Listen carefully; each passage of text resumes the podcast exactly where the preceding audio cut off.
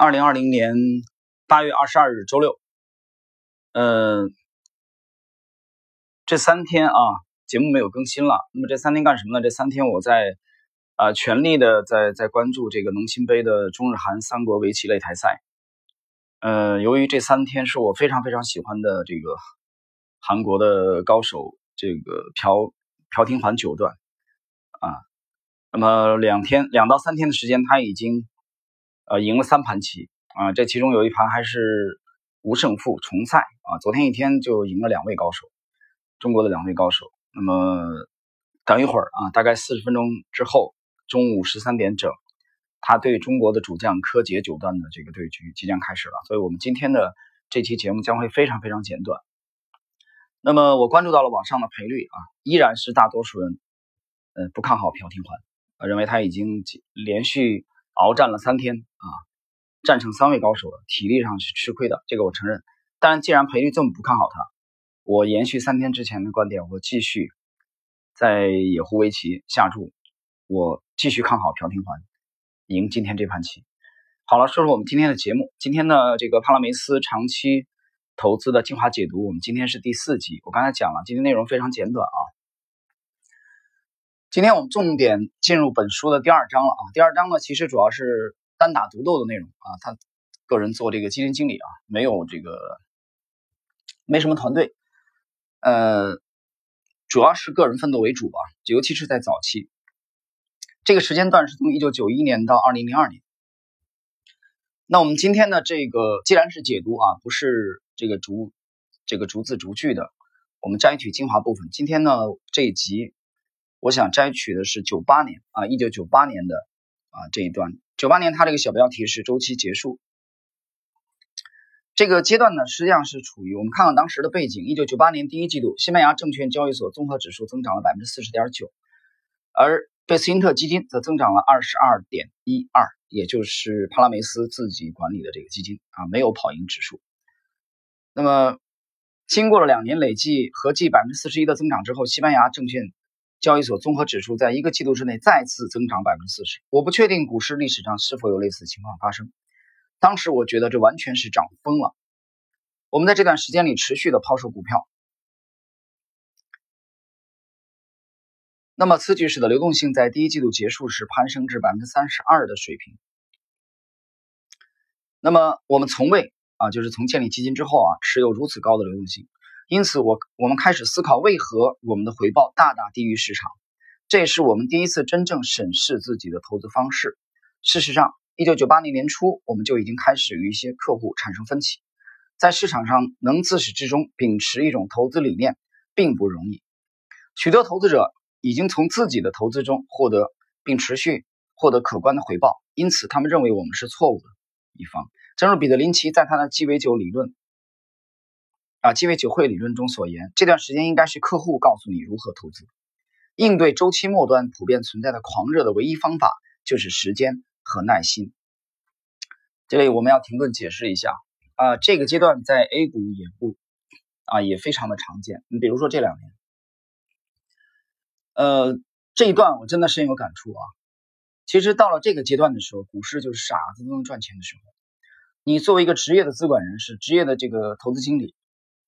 在这种阶段，很容易啊得不到客户的认同，因为你的职业决定了你是穿越周期的几十年的啊一辈子的事业。但是客户那所以你你把防守看得比进攻还要重要，就是怎么样尽量的本金不大亏，对吧？长跑，我们讲一生的事业是马拉松，但客户不管，客户都是基本上只注重这个短期利益的。他在看到市场疯狂的时候啊，他看到你还是偏保守，所以他很难理解。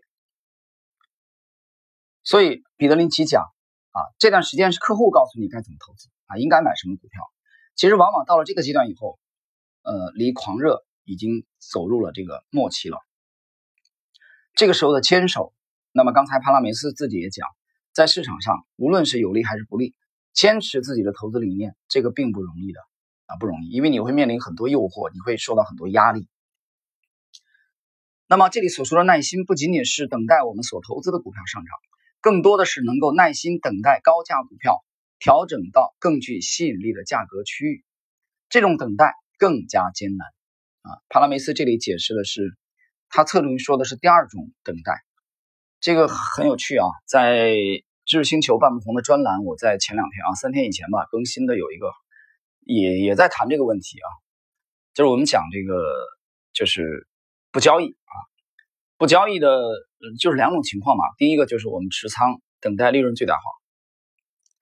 第二个第二种不交易呢，第二种不交易更常见，就是我们持相当长的一个阶段找不到可交易的标的，我们耐心等这个这个标的或者这些标的出现。其实跟踪的有，但是它没有到合适的啊这个买进的区域，所以这里边帕拉梅斯讲到了他的，他其实呃比较隐晦的在讲他的体系了，他不会直接去讲自己的体系的，这个你放心啊。投资高手一般都是论道的。你想让他在公开的这个书籍专栏当中去讲他的架构啊，讲他的术，那是不可能的，你做梦吧。所以帕拉梅斯只是讲能够耐心等待高价股调整到更具吸引力的价格区域。那我告诉你，那个价格区域就是他的买进区域。你也可以理解这段这句话讲的就是他的买进的这个区域。同时，他讲了这种等待。比第一种等待更艰难。第一种等待是等待利润最大化，你出现浮盈了啊，能能让它涨得更多一点。而第二种等待就这种等待，耐心等待它调整，会更艰难，更难做到。我觉得有必要在这段时间去拜访一些客户啊，我向他们解释，现在是投资非常关键的时刻，需要采取最大限度的防御措施。我觉得这么做能够让客户对我们的基金感到放心。虽然一些客户最终还是抛售了我们的基金。但这也是我们第一次在外部非理性因素面前坚定自己的投资理念啊，不容易的。面对压力嘛，你其实你不要说客户了，那任何两个人，你亲兄弟之间的这个投资理念都会有分歧，何况是客户呢？啊，客户跟你的经历不同，对吧？两个人就会有两个思想，所以索罗斯讲啊，一个厨房里不能有两个大厨，各有各的想法。呃，那么这一。这一节的最后呢，他提到了一个一个人物啊，这个人物就是对他影响至深的哈维尔·夸德拉特。哈维尔是马德里康普顿斯大学社会学的教授，是一个市场狂热者。他从二十世纪八十年代初开始用自己的积蓄投资，也算是赶上了这轮西班牙的长牛。